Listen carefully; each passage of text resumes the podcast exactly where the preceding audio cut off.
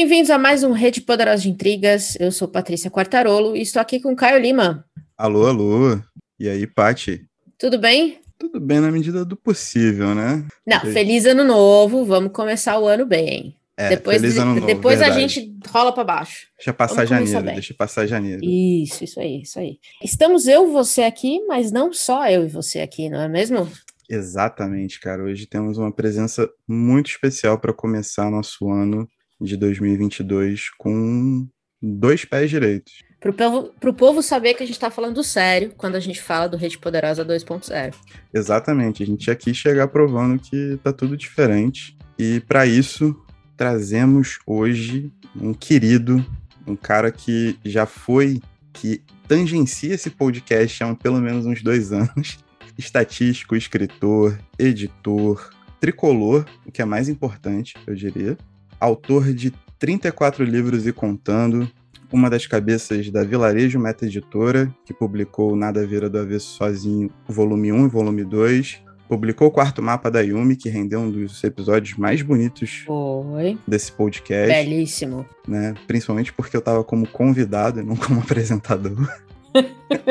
além de multifuncional, além de ter o Sebo X, que é um, é um espaço de cultura, e um sebo bem convidativo no centro do Rio, e muitas outras ati- atividades, eu chamo a esse podcast meu querido mestre Paulo Roberto Andel. Boa noite aí, pessoal. Boa noite, Patrícia, Caião. Enfim, estamos aí. Vamos bater papo, como havia brincado em off. Vamos nos enforcar em todas as cordas das liberdades possíveis e imaginárias, enquanto ainda há liberdade. É isso aí. É isso aí. Bom, para começar, feliz ano novo, né? Acho que o episódio vai, ar- vai ao ar em janeiro, então já vamos deixar aqui o nosso feliz ano novo para começar bem o ano. Para todos nós, que seja um grande ano e cada vez menos, como já disse outro grande poeta, um museu de grandes novidades, né? Embora o mundo acabe propiciando esse tipo de coisa. Muito bom. E vem cá, eu te chamo como? Andel, Paulo Roberto? Paulo. Como é que você prefere? Paulo. Paulo? Ah, todo mundo me chama assim. Na verdade, meu nome é Andel. As pessoas chamam de Andel, Andel, Wendel, vale tudo, né? Mas eu só passei a ser chamado assim depois que eu fui publicado. É, é, durante muito tempo eu também trabalhei em escritório como estatístico e também me chamavam assim. Eu não gostava do sobrenome. Mas aí é, eu sei que isso incomodava muito meu pai e depois eu passei a aceitar isso melhor, principalmente depois que meus pais faleceram, já que meu pai só me chamava de Paulo Roberto porque ele tinha escolhido o Roberto e a minha mãe só me chamava de Paulo, mas omitia o Roberto. Enfim, era uma confusão danada e aí eu passei a usar o nome todo. Muito bom. Então vamos começar do começo, que é uma, é uma curiosidade que eu tenho desde que o, o Caio me falou que estava trabalhando com a Vilarejo, depois a Yumi, que é o seguinte: o que é uma meta editora e como surgiu a ideia da Vilarejo? Bom, da maneira mais simplória possível. É, antes de eu criar a Vilarejo com meus sócios, é Augusto Catalano, que também é escritor, é, publicado, é, eu passei por cinco editoras. Tive problema com todas. Então, comecei a achar razoável que dentro do mercado, do cenário, do tamanho do, que eu posso, do público que eu posso chegar, eu entendi o seguinte: se é para ter problema, eu fico com meus próprios problemas, em vez de incorporar os problemas dos outros. E aí comecei a fazer meus próprios livros, comecei a me autopublicar. Só que muitas pessoas gostaram e aí a gente começou a prestar o serviço para terceiros. A Vilarejo não surgiu com o objetivo de, de, de ter outros autores, ela foi criada para atender a minha produção literária. Entendeu? Mas aí a coisa começou a se espalhar, um amigo passa para o outro, um vai juntando, enfim, um vai- o outro vai indicando. Então a gente faz uma coisa ainda pequena, artesanal, mas já é algo razoavelmente representativo. A gente deve ter aí produzido uns 30 livros, mais ou menos. É, no site de vocês, vocês são muito abertos quanto a isso, né? Tá aqui o que a gente faz e tá aqui o que a gente não faz, que talvez seja tão importante quanto é, falar o que vocês fazem, né? A promessa pro, pro escritor fica muito clara ali o que, que ele recebe da Vilarejo, né? É, na prática, né, na- no, no tratamento direto é, pegamos a sua ideia e transformamos num livro novinho em, folha. Não distribuímos, não mentimos, não dizemos a você que seu livro vai se tornar um best-seller, não anunciamos você na TV a cabo, não fazemos nada disso, até porque a gente sabe que, é, enfim, se eu fosse contar histórias aqui sobre promessas feitas por editoras, vocês iam cair, de, rolar de rir aqui com tanta, até cambalhotas, entendeu? Então, tudo é muito transparente, que é exatamente como eu mesmo trabalho com meus próprios livros. Eu atualmente faço tiragens artesanais, é, não distribuo, exceto tem dois pontos de venda nos, físicos no centro do Rio, que são a livraria Folha Seca tradicional e o Sebo X porque me pertence, e o resto é feito pela internet e pelo correio. Entendi, entendi. Vem cá, quando a Amazon trouxe essa questão da autopublicação, eu lembro que surgiram muitas críticas por conta do processo editorial que não existia. Qualquer um pegava, subia um PDF ali no site, alguém que, quem tinha interesse baixava e lia. A Vilarejo propõe algum trabalho, alguma coisa de editorial por trás é, do que vocês fazem com o escritor? Ou é nesse mesmo formato de ele te manda um, um produto, vocês pegam como ele está e transformam no livro? Em relação ao que ele nos manda a gente transformar no produto, ok. Mas a partir do momento que tem a nossa marca, a gente primeiro tem algumas reuniões com o autor. Né? A gente ah, avalia entendi. criteriosamente que vai ser publicado, não é qualquer coisa. Tem um processo. O, o, fulano não manda um e-mail para a gente fala, tá aqui, quanto é o tempo, quanto é o prazo, de forma alguma. A gente não trata nenhum cliente que não seja de forma personalizada. Entendi. E vocês chegam a sugerir algumas adaptações editoriais, então?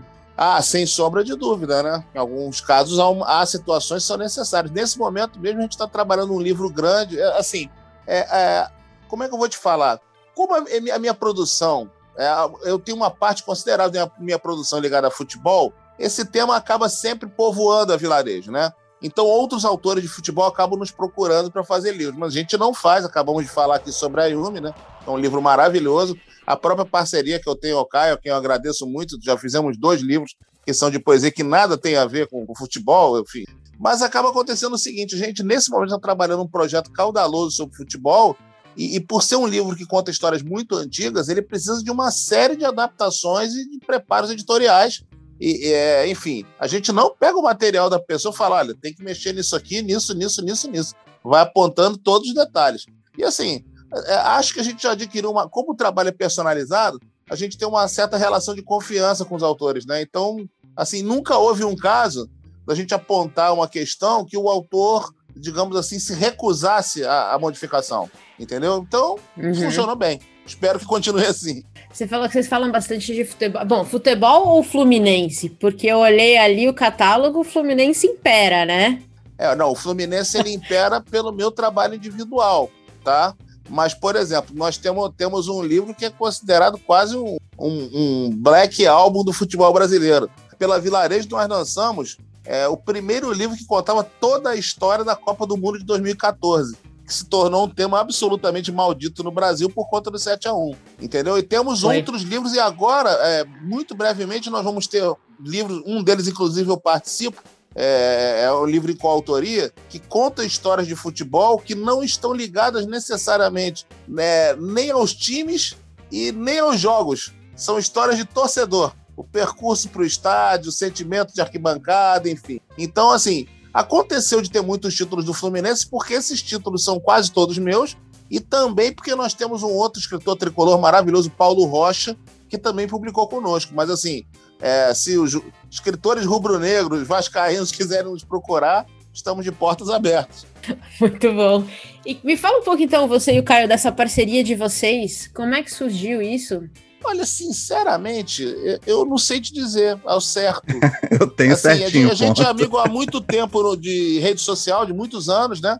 E provavelmente acompanha um o, o trabalho do outro, né? Então o, o Caio está sempre metido em várias coisas interessantes que eu sempre acompanhei mas assim, eu não sei te dizer como é que surgiu. O Caio talvez possa contar melhor do que eu. O dia que a gente resolveu fazer um livro juntos. Porque o nosso livro, pelo menos as pessoas, muitas pessoas que avaliaram, consideraram isso, as pessoas dizem que os nossos poemas têm total coesão. Mas acontece que um não leu o que o outro fez. A gente juntou e realmente teve uma coesão fantástica e quase inexplicável. Agora, eu não sei dizer se eu chamei o Caio ou se o Caio sugeriu. É, é o Caio é que pode lembrar melhor. E eu tava com esse nome na cabeça já há muito tempo, né? Do Nada Vira ao Avesso Sozinho, que na verdade é o título de um disco de uma banda que eu gosto muito, né? O Yolatengo, que era o, é, é, a tradução de Nothing Turning Itself Inside Out. E eu tava com isso na cabeça durante muito tempo. Vamos fazer um livro com esse nome, cara. E aí, enfim, é, Caio, conta melhor aí, me lembra isso que eu tô velho e não lembro. Como é que foi? Eu te chamei ou você me chamou? Cara, para contar primeiro a nossa relação, assim como foi construída no tempo, eu não sei se você vai lembrar de lá de 2011, de um projeto chamado Arena Flu. Que... Não, sim, isso eu lembro. Então, a gente se conheceu ali você me cedeu o primeiro espaço para escrever, que foi no Panorama, que eu fiz uma coluna sobre o, Sim. o não rebaixamento do Fluminense em 2009, como aquilo me conectou mais com futebol e tal. E eu estudava na Veiga, que era do lado do Maracanã, né? Então tava tudo borbulhando. Os anos foram passando, a minha verve literária foi foi se expandindo e teve um dia, um belíssimo dia que eu estava no Facebook, quando meu Facebook era ativo ainda, o antigo, que você só chegou para mim e falou: "E aí, vamos publicar?" E eu falei: Ah, então foi isso. Eu falei: "Vamos publicar." Fácil assim? Fácil assim. E eu já tinha muito rascunho aqui de muita coisa. Eu reuni o que tinha de melhor, que eu acho que poderia casar com o diálogo que eu sempre tive com o Paulo e mandei para ele. Ele em seguida já começou a encaixar algumas coisas dele, a produzir outras coisas por trás. E foi o que foi. Tipo, a gente conseguiu fazer um lançamento no Cebux, que foi um dia muito especial para mim. E foi muito bonito, inclusive, assim, né? Muitos amigos passaram lá e. Muito legal, né? É, foi muito bacana. Minha família toda foi. Foi muito maneiro. E aí veio Nada Vira do Avesso Sozinho 2, foi no meio da pandemia com coisas que eu já tinha. A gente decidiu lançar em e-book gratuito, né, Paulo? É, fizemos exatamente. O 2 eu lembrava, o começo do 1 um eu não lembrava, mas é claro que a gente conversou. Mas assim, o curioso é que as pessoas me perguntam às vezes, né, quem, quem teve acesso ao livro, geralmente pergunta, cara, como é que vocês fizeram? Vocês se reuniram, vocês ficaram trocando ideias? Eu falei, que ideia, gente? Nada. O Caio mandou parte dele, eu mandei, a gente viu que tinha total alinhamento e foi casando poemas que, de certa forma, poderiam ter algum sentido próximos, né? É, é... E o 2 foi nessa mesma vibe, né? Que a gente fez automaticamente também, já tinha a manha do 1, um, né? E o 3 que a gente pretende fazer, né? Espero que já esteja andando, vai ser diferente. Você vai me mandar e eu vou replicar em cima. Exatamente. E eu acho que é uma dinâmica que ela surge de uma forma muito natural de duas cabeças que, de certa forma, compartilham muitas, muitas perspectivas. E é assim que surgem os livros, galera. Não tem muito mistério. Me parece um processo de muita confiança também. Com certeza. Com Não, certeza, mas é bom que se diga. Se, eu falei exatamente essa frase, é claro que eu já acompanhava muita coisa a respeito do que o, do que o Caio fazia. O Caio é um poeta sensacional. Então, é, quando eu, se, eu se foi essa exatamente a frase, vamos publicar, eu já tinha total confiança no que ia ser feito, entendeu? É, então, assim, mas aconteceu que é, é, a gente talvez a gente tem linguagens e formatos distintos, mas sempre que eu passo os olhos nos livros, eu vejo que realmente deu muita coesão. Eu, eu acho que é mais uma questão de, acima de qualquer coisa, acho que é uma visão de mundo parecida. É, é, se você ler os livros, e, e várias pessoas me falaram isso, as pessoas acham estranho que tenham dois autores, pensam que é só uma pessoa que fez. Isso também vem que a poesia, né, tende a ser um, um, um exercício talvez um pouco mais solitário. É, é realmente muito fora da curva ver dois poetas se unindo num livro. Mas eu concordo, ler o livro, você lê, é muito coeso. Do começo ao fim, os poemas são muito coesos. E, mas realmente, ó, é bem fora da curva. Pelo menos é, da minha experiência com, com poesia, que não é das maiores. Então, quem estiver ouvindo, tiver mais experiência, quiser falar sobre, fiquem à vontade. Mas eu acho que é sempre um exercício tão solitário fazer poesia. Ou me parece. É, é assim, em dupla realmente é algo bem raro. O que tem são as chamadas as coletâneas, né, as compilações e tal, né? Isso, isso acontece. Isso. Mas assim, um trabalho em dupla, planejado, né? Com troca, não, realmente eu, eu, eu, eu não tô lembrado. Eu não tô, não tô lembrado de ter visto algo semelhante, pelo menos nos últimos tempos, assim. Mas eu sei que funcionou super bem. Tanto é que a gente já conversou dia desses. A nossa ideia é quando o Caio começar a aquecer as turbinas aí, a gente preparar o terceiro. Né? É... Enfim, que, aproveito aqui para fazer meus elogios. Caio é um poeta fantástico, é sensacional e, e, digamos assim, meu trabalho ficou reforçado com a poesia dele ao lado. Né? É, é, o, o, o, livro não seria a mesma coisa se eu tivesse publicado sozinho. É, ele funcionou melhor, muito melhor, em parceria.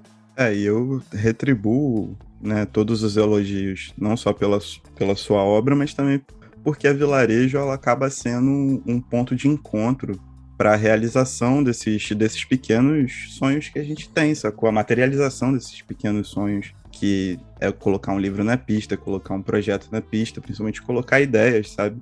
E é muito maneiro que, pô, dos feedbacks que eu recebi quando comecei a distribuir os livros, teve um lance que foi muito maneiro, que Nada Vira do Avesso Sozinho é um título triste por si só. Não tem como não chamar atenção para esse lado.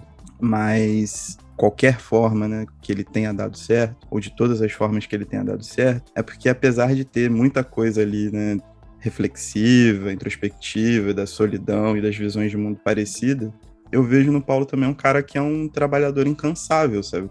Pela literatura, pela vilarejo, pelo sebo, pelo, pelo próprio Fluminense, etc. Então, tipo, existe um, uma chama, uma faísca ali que tá sempre, sempre acesa. E essa é uma parada que eu, apesar de já ser um quase aposentado na minha cabeça, não quero que se perca, sabe qual é? Eu também não quero perder esse tipo de disposição. Eu também quero continuar fazendo. Então eu acho que acaba casando muito por causa disso. A gente não tem esse, esse contato diretão, porque eu fico aqui bastante isolado de redes sociais, agora que eu tô um pouquinho mais ativo. Mas sempre que a gente troca ideia é uma parada muito. Eu não vou nem falar produtiva, porque eu não, não quero dessa conotação de, de, de produção. Mas é sempre uma parada muito fortuita. As paradas sempre estão batendo, os assuntos sempre estão batendo. As ideias sempre estão em consonância, sabe? Isso eu acho que é a parada mais difícil e mais importante de se construir. E eu acho que o livro materializa isso muito bem. E a gente acaba tendo mais ideias para construir o, a saga Nada Vira do Avesso de formas diferentes, saca? E tá em, em tá em, em, produção, hein? Já tô avisando aí, ó. Spoiler. Começa o ano com, com lançamento. Aí. Hashtag vem aí. Isso aí. aí a terceira, a terceira legião, pronto. É... Pra sair em 2022, pra, pra sair em 2022 ainda, ou não? Ou não tem previsão?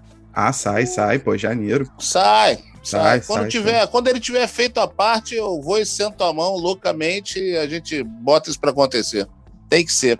É, obrigado, Caio. É, o que acontece também é o seguinte, né? Eu acho que eu fiquei tanto tempo represado é, do processo de publicar que quando eu tive essa possibilidade, eu resolvi disparar tudo que eu podia e, consequentemente, com, essa questão das pessoas se aproximarem de nós e, e trabalharem conosco, de tentar viabilizar o máximo de livros possíveis, entendeu? Então, é, acho que também vem disso, né? Eu, por exemplo, por causa de uma bobagem, uma vergonha que eu passei, olha só, vou contar isso para vocês depois. Eu levei, eu, eu tive um atraso de publicação de 13 anos na minha vida. E, no entanto, quando isso finalmente aconteceu, e justamente no momento em que o, o mercado editorial ele começava a ter a, as inovações tecnológicas, né, a impressão digital, a facilitação para você fazer uma quantidade menor de livros, aí eu disparei que nem um doido para correr atrás do tempo perdido. Isso está relacionado ao seu tempo trabalhando nas editoras? É, não, não, não, não, não. Na verdade, a história é, é curiosa, é interessante, mas vou contar brevemente. Nos anos 90, eu era um frequentador assíduo da livraria Berinjela, que é, um, é uma livraria marcante, é um sebo tradicionalíssimo aqui do, do, centro do Rio de Janeiro. E eu era muito amigo do antigo dono. Então eu ia lá quase todo dia. Né? Na, na verdade, eu ia para ver livro, comprar, comprar CD e jogar botão. Lá tinha uma mesa de botão, tava sempre jogando. Bom, inevitavelmente, alguns próceres da cultura nacional passavam por lá. Então, de vez em quando, você estava lá parado, você esbarrava e batia papo com o Rui Castro. Aí, nesse período, eu conheci dois caras que foram fundamentais para mim. É, Carlito Azevedo, que é uma das grandes referências da poesia contemporânea no Brasil, e Rubens Figueiredo, né, escritor, autor, tradutor, premiado, enfim, que viviam na berinjela.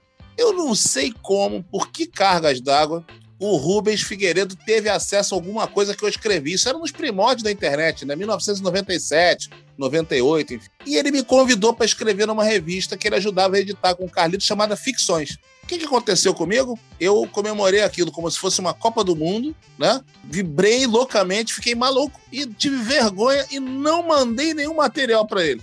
Não! é, não mandei.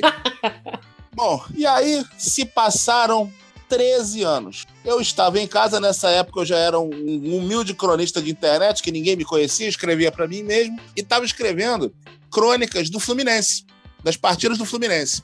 Há duas semanas do título nacional do Fluminense em 2010, eu olhei para aquele material que eu tinha e falei, cara, será que isso dá um livro? Tô achando que dá pé. E resolvi escrever pro, pro Jorge Viveiros de Castro, que é dono da editora Sete Letras, uma, né, uma editora bastante conhecida, enfim, internacionalmente, uhum. e porque ele é primo de um amigo meu.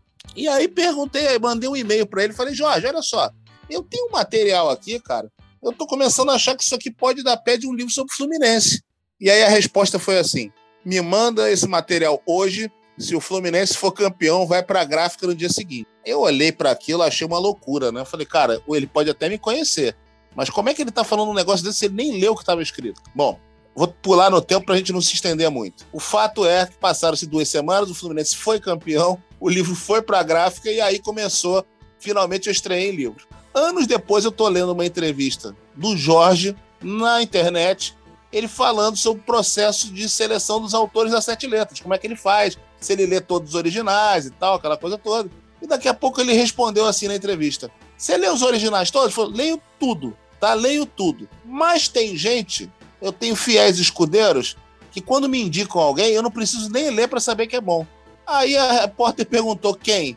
Ah, Carlito Azevedo, Rubens Figueiredo. Ou seja, ele nem leu meus originais. Ele lembrou da indicação 13 anos antes que o Rubens tinha me feito para a revista. E foi o suficiente para ele publicar. E aí ah, começou toda a minha história. Se eu soubesse, e olha que, né, de 97 para 98 para 2010 foi um salto. Naquele tempo publicar era muito difícil, né? Hoje, se, to... Hoje, se você quiser é, é, publicar cinco livros, você vai pagar, evidentemente, mais caro, mas você consegue. 15 livros, você faz. Né? Naquele tempo, é, você não fazia menos de 500, se eu não me engano, ou menos de mil. Era muito difícil. Se a editora não te bancasse, só pessoas realmente é, com uma, disponibilidade financeira muito grande poderiam realizar seu primeiro livro. Caramba, então literalmente o Fluminense te ajudou a ter uma carreira literária. Sim, sim. Eu já escrevia, eu já, tinha, eu, já, eu já escrevia há muito tempo em sites e blogs, eu escrevia sobre música, eu escrevia sobre uma série de coisas. O futebol eu comecei quatro anos antes e acabei sendo contemplado com isso. E aí, o Fluminense me tomou de uma forma tão avassaladora que eu escrevi muita coisa e não fiz o que eu queria, que era justamente publicar fora do futebol, fazer as coisas que realmente me interessavam. Até que em 2017 eu me mobilizei bastante para isso publiquei uma série de livros que são fora desse, desse mundo de futebol e dentre esses livros todos as minhas parcerias com o Caio. Sobre que outros temas você já publicou? Conta pra gente. Bom, vamos lá. Rio de Janeiro, é, tenho dois livros, Cenas do Centro do Rio 1 e 2. É, são livros de crônicas, esses especificamente, que tratam de diversos momentos que eu vivi, que, que eu lembro do centro da cidade. É, quando eu era criança, que meu pai tinha loja aqui, depois quando eu me mudei para cá, enfim, várias situações diferentes contadas ali. E escrevi também um outro livro chamado Os Trechos dos Livros que Ainda Não Foram Escritos, que é um livro com essa, exatamente com essa, com essa proposta são histórias que não necessariamente são concluídas, elas ficam em encargo do leitor, são passagens. Que eu, e, embora esses livros, esse livro tenha sido escrito durante uma viagem que eu fiz para Florianópolis de quatro dias, o grosso do livro foi feito lá. O livro fala muito sobre Copacabana, fala muito sobre o, o centro do Rio de Janeiro também, porque acabam sendo histórias ou pessoais ou que eu testemunhei de alguma forma, né? É, Escrevi outros livros sobre poesia. Tem um livro sobre um livro de poesias todo inspirado em Copacabana, em e-book gratuito, chamado Copacabana City Blues, que é descaradamente uma homenagem ao Jack Kerouac. Enfim, tem uma pancada de coisas aí feitas e agora, futuramente, espero eu, agora já em 2022, vou lançar um livro sobre Copacabana, sobre histórias de Copacabana que eu vi, vivi ou ouvi falar. Então, é um, é um livro que tem um pouco de tudo, né? Da, da, da maneira como o bairro é seja, carioca até não poder mais. É, acabou não tem salvação. né? Assim, eu já pensei em fazer, eu, por exemplo, eu amo São Paulo. E eu já pensei em Oxi. fazer cenas. Eu amo São Paulo eu já pensei em fazer cenas do centro de São Paulo. Na, é, deixa eu explicar esse título, Cenas do Centro do Rio, e tam, que é uma homenagem descarada ao Jack Kerouac, porque, para mim, o principal conto dele é o Cenas de Nova York. E eu resolvi fazer em cima do título. E as histórias surgiram. E eu já pensei em escrever coisas sobre São Paulo. Eu não sei se eu. Eu acho até que eu tenho domínio suficiente para escrever momentos que eu já tive em São Paulo que dão um livro. Mas eu fiquei inseguro quanto a isso. Então é uma coisa que eu não, não fiz ainda, mas que eu pretendo falar no futuro de alguma forma. Eu, eu, eu São Paulo me Eu adoro o Rio, naturalmente. Tenho críticas, mas amo a cidade. Mas eu gosto muito de São Paulo também. Esse, esse podcast Quebrando Barreiras. Acho que você é o primeiro carioca que eu ouço dizer essas palavras. Muito Oi, obrigada. Sabe o que está acontecendo? Você, vocês deram azar para selecionar a turma que vem participar. Eu acho que muita gente gosta de São Paulo, assim. Eu, eu gosto mesmo, porque quando eu trabalhava como estatístico, eu tive que ir dezenas de vezes a São Paulo a trabalho. E sempre eram aquelas viagens, viagens curtas, né? Viagens de bate e volta. Ou reuniões de manhã que eu tinha tarde livre para andar em São Paulo. Eu jamais desperdicei uma viagem. Eu fui a São Paulo que eu tinha voo somente à noite eu em todas elas eu fiz questão de atravessar a cidade, de passar em lugares, de ver coisas. Enfim. Acho muito atraente. Até o underground de São Paulo me interessa. Aquela coisa ali, por exemplo, quando você tem ali aquelas ocupações de prédio nos arredores da Galeria uhum, do Rock, sim, sim. perto da Praça da República. Eu acho que aquilo ali é um, dá um material underground fantástico. Né? Então, assim, e, e eu comparo com o Rio, né? Porque a gente conhece o underground daqui. É curioso perceber como esses undergrounds eles são, eles são personalizados. O jeito de São Paulo é diferente do Rio. É, e assim, a, a, a, ao mesmo tempo que há muitas semelhanças, né? assim como tem, por exemplo, a Praça da República, nós temos outras praças muito parecidas aqui, mas ao mesmo tempo que elas lembram, elas são completamente diferentes nas peculiaridades, no jeito das pessoas, no caminhar. Eu sempre penso nisso. Daí a minha insegurança. Eu pensava assim, eu acho que de repente eu tinha que ir mais algumas vezes a São Paulo para fazer o que eu quero. Mas eu pretendo no futuro fazer isso, até como uma homenagem. Meu pai não era paulistano, era paulista de São Carlos, depois veio morar no Rio, passou a sua vida toda aqui. Mas eu, eu particularmente gosto muito de São Paulo, acho muito legal. Ó, eu leria esse livro, hein? Só dizendo. Ó, eu leria então, mesmo. ó, se quando ele sair, você já está convocada para fazer uma propaganda dele e me ajudar. Tamo junto demais.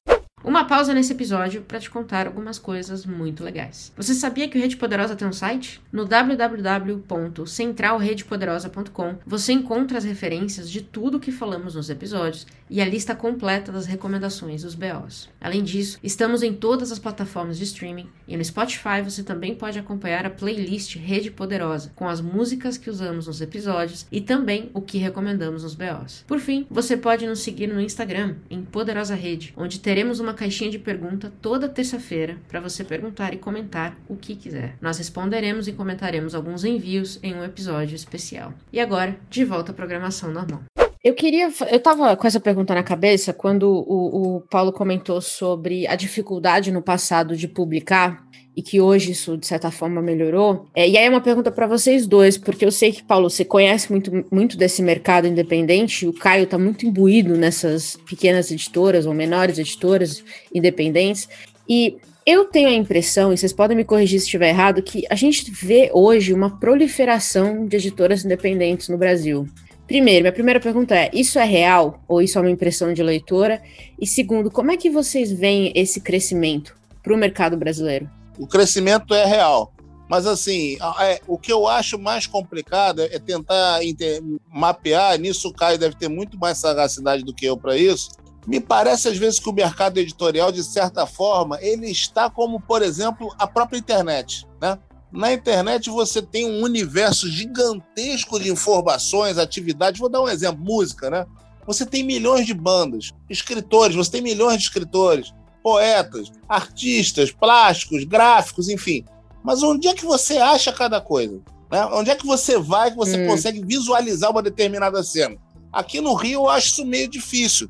Você às vezes tem algumas feiras. Tinha, né, antes da pandemia, acho que isso vai voltar, né? Tinha a Feira dos Independentes ali que funcionava no, no Museu da República, que juntava uma, um pessoal grande ali, umas 40, 50 editoras. É, é um negócio legal. Mas, assim, do ponto de vista da arte, eu considero isso fantástico. Eu só não sei como é que funciona do ponto de vista da viabilidade econômica. Por outro lado, eu vejo isso com bons olhos, porque antes, quando havia menos editoras, você tinha uma tremenda segregação.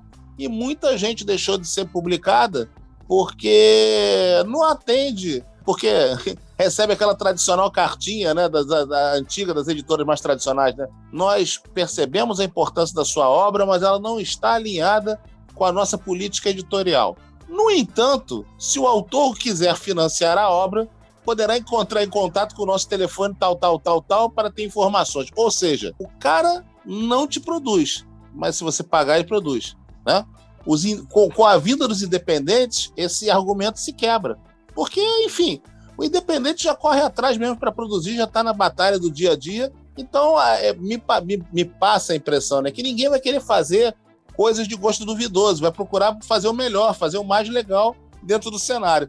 E antes nem isso nem sempre acontecia. Eu tive experiências muito ruins com editoras e, enfim, recomendo cuidado para qualquer autor na hora de acertar com uma delas. Boa. Caio? Eu posso acrescentar que existe essa, obviamente, essa, essa questão de que as pessoas começaram, os autores principalmente, começaram a compreender o poder e o alcance mais disseminado das suas obras. E também existe, existe uma questão de, do desejo de ver aquilo materializado na melhor qualidade possível. E isso eu acho que é uma parada que a Vilarejo faz muito bem, de quando publicar, conseguir entregar um material de uma qualidade muito alta, saca? O Nada Vira do Avesso sozinho, um, que foi o impresso, né? O dois a gente lançou impresso, contou com o trabalho da Nathalie na, na capa. Maravilhosa, por sinal. Nathalie, um beijo. Ela, inclusive, vai fazer a arte, faz as artes do nosso podcast, né? Tá é, imbuída nessa. E fará do 3, né? Com certeza, já tá é. intimada já. Ela, se ela tá ouvindo isso daqui, ela já sabe qual é o tamanho do problema que ela arrumou pra vida dela. Mas o negócio todo é que, tipo, um trabalho de arte muito colorido, com um contraste muito grande, complexo, e quando você pega aquele material na mão, aquele material tá perfeito. É, é o sonho de qualquer pessoa que quer colocar seu trabalho na rua. A gente não tá falando mais de um papel, de um papel branco, mal diagramado, sabe? É? Tipo, é a oportunidade de você publicar o teu trabalho numa qualidade muito alta, muito boa. Então você tem uma troca, você tem um papo, um papo reto, que é como o Paulo trabalha, e você tem um retorno que está acordado. Eu acho que isso é muito importante para esse crescimento dessa cena de autores independentes também. As pessoas ficam mais motivadas a, a colocar seus trabalhos na rua quando conseguem ter essa clareza da qualidade e o cumprimento da qualidade acertada nas conversas. Isso é muito bom, sabe? Isso modifica muito a forma, inclusive, de você conseguir apresentar um, um, portfólio seu, de você conseguir galgar mercado. Esse é um ponto muito importante. Eu acho que o, o Paulo também consegue fazer isso com, com muita, muita seriedade e muito cuidado com o trabalho alheio. Deixa então... eu aproveitar, é só para dizer que eu queria mandar um abraço pro meu querido sócio Zé Augusto Catalano, que é o cara que trata muito dessas questões de arte, né, é, de edição, papel, gráfica. A gente já trocou, inclusive, de gráficas em mais de uma ocasião em busca dessa qualidade. E isso que o Caio falou é muito me orgulha, porque era isso mesmo, Caio. O que a, o que a gente pensa em fazer, quando você edita alguém, eu, eu não imaginava isso antes de editar a primeira vez. Quando você edita alguém, você é parte daquilo. Você não escreveu, a obra é do autor, mas você está ali junto para que aquilo fique da melhor maneira possível. Então, o, o nosso gol, eu, eu posso dizer que quando a gente entrega um livro que a pessoa declara total satisfação, para mim é tão emocionante quando eu finalizo meu próprio livro. E, né, que dá, dá aquele sinal, caramba, foi para gráfico, tá tudo bem, tá tudo funcionando. Porque, afinal de contas, a nossa marca tá colada ali. A gente, aquilo fica para sempre, né? Nós todos vamos passar, esses livros vão ficar rodando por aí. Então eu faço questão de que seja um negócio muito bem feito. E o catalano, por sinal, tem um bom gosto tremendo. E assim, isso eu posso me orgulhar. Acho que não tem um livro da Vilarejo tenha tido qualquer problema de diagramação, design, papel. Tudo é feito com qualidade máxima, é, dentro do preço justo, bacana, para a coisa funcionar. Resumindo, é para fazer, faz direito. Boa, boa meta. É, então, eu vejo isso, isso, pelo que vocês falaram, é muito positivo, então, para a relação autor-editora, né? Porque tudo que vocês me falaram aqui, a impressão que eu tenho é que o autor tem mais autonomia agora do que jamais teve antes. É isso? Eu acho que sim. Eu acho que sim. Antigamente, o que, você fazia? Você ia para uma editora, batia de porta em porta, tomava a porta na cara ou tomava aquela cartinha, né? Depois eu te escrevo e aí fala: olha, seu trabalho não se adapta ao nosso conceito literário, enfim. Ou tinha a seguinte oportunidade: o cara vai, ah, beleza, gostei da sua obra, vou te publicar. Te pago 10% né, do, do valor de capa e vou te prometer mundos e fundos, aquela coisa toda. O, o pobre autor ingenuamente acreditava nisso. E aí, quando o livro saía, ploft, a editora não fazia rigorosamente nada para divulgar a obra. Não estou generalizando, né? Por favor, né? Não é, não é, isso não é uma crítica generalizada, mas é uma crítica que atinge uma parte considerável do mercado editorial. E hoje, como a gente estava falando sobre a questão dos independentes, é, é, é, muito mais fácil um independente batalhar pelo seu autor do que uma major. Entendeu? Então, é, eu, eu, vejo nisso uma. E outra coisa, como você tem muitas possibilidades, um autor, antes de publicar seu livro, se ele mesmo fizer o autofinanciamento, ou crowdfunding, ou o que quer que seja, ele tem dezenas de opções para saber onde é que ele pode fazer melhor. Agora, é claro, é, no, no nosso sistema, por exemplo, é, nós, nós, funcionamos, por exemplo, o Caio já indicou clientes para gente, né? A Yumi veio pelo Caio, né? Então, assim, à medida que a gente vai criando uma situação de parceria e os autores não são só nossos clientes, mas são nossos amigos, a coisa vai crescendo de tal forma que as pessoas que chegam indicadas já vêm com uma confiança. Olha, eu falei com fulano que publicou com vocês e eu queria fazer também, entendeu? A única coisa que eu lamento profundamente é ser pobre hoje, porque se eu tenho dinheiro, eu ia bancar muita gente boa que está por aí e que, apesar da gente organizar tudo, crowdfunding, tentar fazer o máximo possível para a obra ser viabilizada,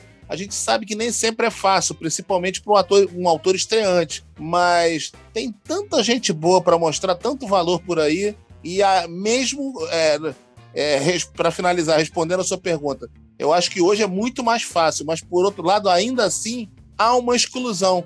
E eu acho que há essa exclusão justamente porque os independentes não têm é, é, uma grande capacidade financeira de investir no novo. Eles conseguem produzir, mas vão ter dificuldade, por exemplo, de financiar obras. Eu era doido para financiar um monte de gente. Complementando o, a fala do Paulo, tem acho que uma parada muito importante também, que é a seguinte: hoje não, nunca existiu tanta gente publicando. Isso é um fato seja por meio digital, seja por meio físico. Existe muita gente boa que ainda não consegue publicar, porém que já sabe mais ou menos, já escreve, né? O que é mais importante. E hoje a gente vê que predominantemente a barreira é uma barreira financeira. Tipo, as grandes, as uhum. pequenas editoras, elas não conseguem ter o lastro que poderiam ter. E uma coisa muito importante também que, que eu acho que chega muito quando você consegue ter esse tipo de, de conversa direta, esse tipo de trabalho personalizado, é a questão de que o Paulo publica muita coisa sobre o Fluminense, mas não é todo autor sobre o Fluminense que ele vai aceitar, sacou? Eu acho que o, o papo uhum. fica muito. O papo fica reto, não, não tem muita curva. O autor tem autonomia e a editora independente tem a sua linha cada vez mais clara, a sua linha editorial cada vez mais clara. E essa conversa se desnuda de uma maneira muito mais fácil, sacou? Faz sentido. E aliás, nessa linha, é, eu, a gente começou falando da vilarejo, eu queria encerrar falando da vilarejo. Paula, minha pergunta é: você, digamos que né, a questão financeira não seja um problema, você vê a vilarejo virando talvez uma editora híbrida? Parte editora padrão, parte meta-editora?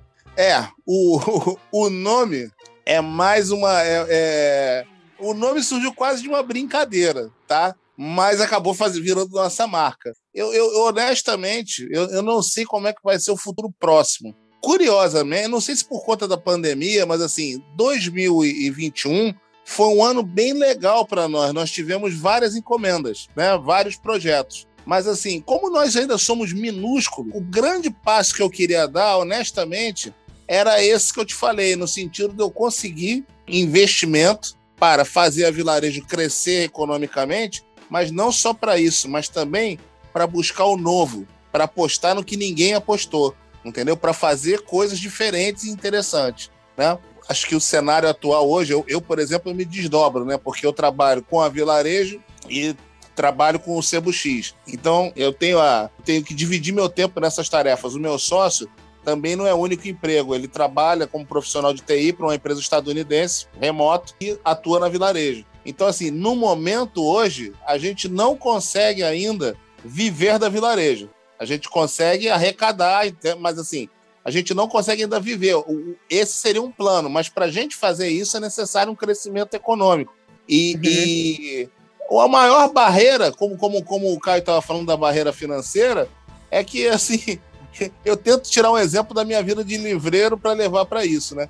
Quando começou a pandemia, abriu, a Caixa abriu um programa de crédito para micro e pequenas empresas. Nós fizemos as contas das nossas receitas, etc, etc e tal, eu e meu sócio no SEBO, e fomos ao banco. chegamos à conclusão que a gente precisava, para a gente conseguir sobreviver aquele período com tranquilidade, a gente precisava de uma linha de crédito de 25 mil reais. O gerente fez a simulação, você sabe qual foi a conta proposta? Hum. 900. 900 reais? É. E aí eu, eu, eu até ri e falei, cara, 900 reais, se eu pegar o cartão da minha esposa e passar na minha máquina do seu, eu vou ter esse dinheiro. Entendeu? É, então, assim, eu fico pensando, eu também, como eu te disse, eu não conheço tanto, né? O Caio, acho que ele sabe muito melhor do que eu para falar isso, mas assim, acho que as independentes têm uma dificuldade nessa questão, porque como é que o mercado anda? Para o mercado andar, você tem que ter investimento. Para ter investimento, se a pessoa não tem recursos próprios, ela teria que conseguir um empréstimo. E os bancos não emprestam nada. Então você não consegue, você não consegue apostar no novo. A nossa limitação hoje é que praticamente quase todos os nossos projetos, que não foram os meus, ele, os autores se financiaram. É, em vários casos, nós organizamos as campanhas de crowdfunding, alguns livros já saíram pagos, mas a gente não conseguiu investir recurso próprio. E eu queria muito fazer isso, eu queria muito, porque isso é uma maneira de valorizar o autor. Ah, só para fazer um ganchinho. É claro que na crise, as editoras majors aproveitaram da situação e baixaram né, a, os percentuais de direitos autorais. Né? Muita gente que pagava 10% agora está pagando 5%. Ou seja, você imagina, vou dar um exemplo do futebol. O autor é contratado por uma editora, tem um trabalho colossal para fazer um livro. É, vou dar um exemplo aqui, não, não vou nem citar nomes, mas é um exemplo conhecido no futebol carioca hoje. Um livro que custa 150 reais. Um livro de três autores. Cada autor recebe 5 reais por exemplar vender mil livros de futebol, de qualquer tema, se não for o Neymar ou o Pelé, você dificilmente vai conseguir.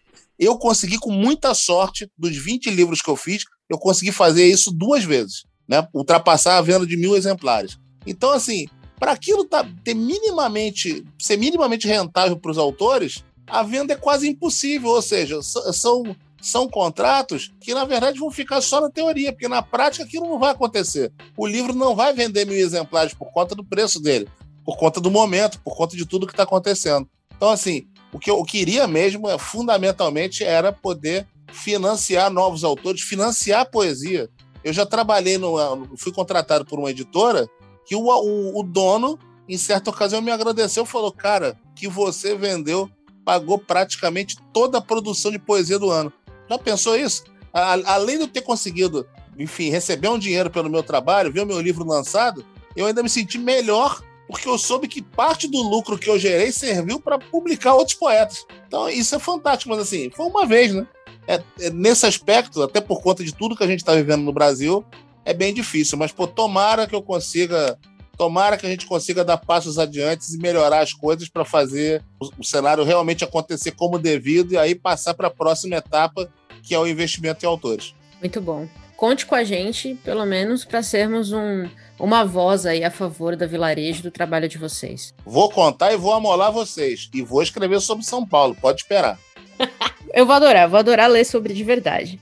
É, e Paulo, obrigada. Eu não tenho mais nenhuma pergunta, acho que você respondeu tudo. Eu acho que a gente tem que te trazer de volta só para contar a história, porque pelo que eu tô entendendo aqui, tem muita coisa ainda que você não abriu. Acho que a gente tem que fazer uma sessão, cafezinho, um chopinho e história com o Paulo, Caio. Cara, é o próximo quadro desse podcast. É simples. quadro fixo.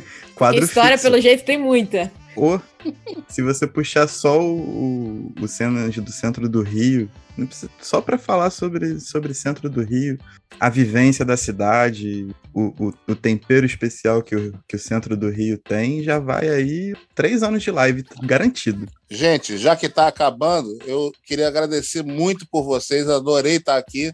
E assim, olha que coisa que eu passei.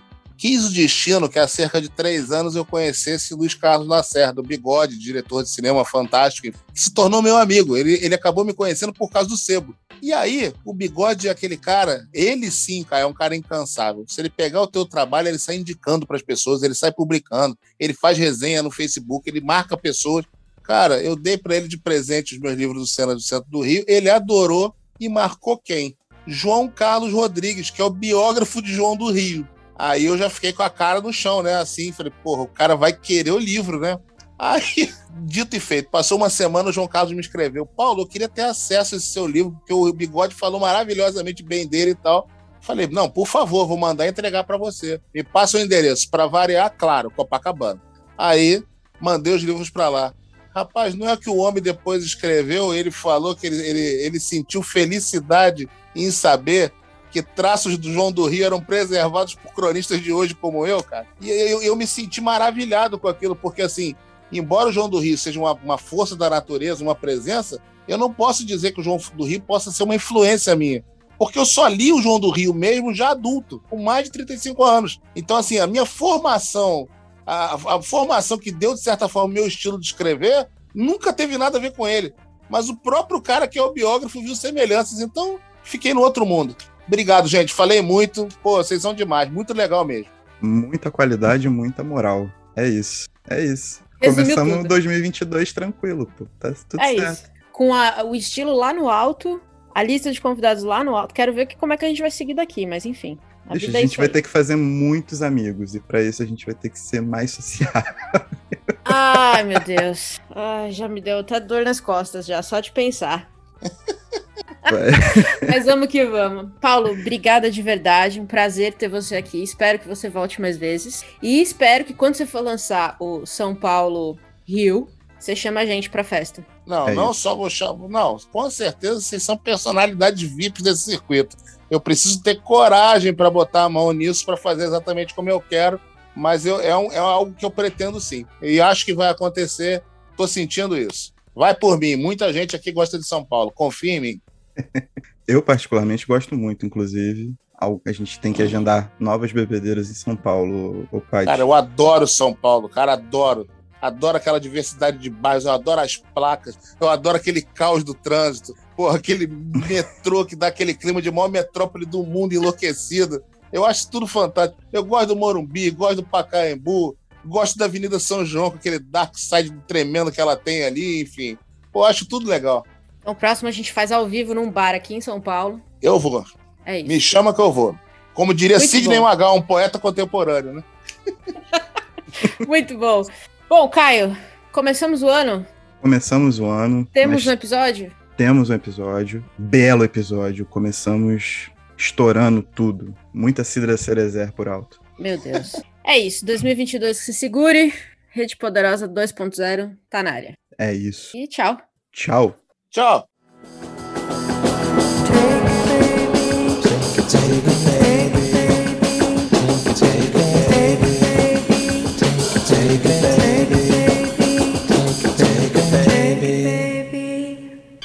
I want you to know the power of the underground.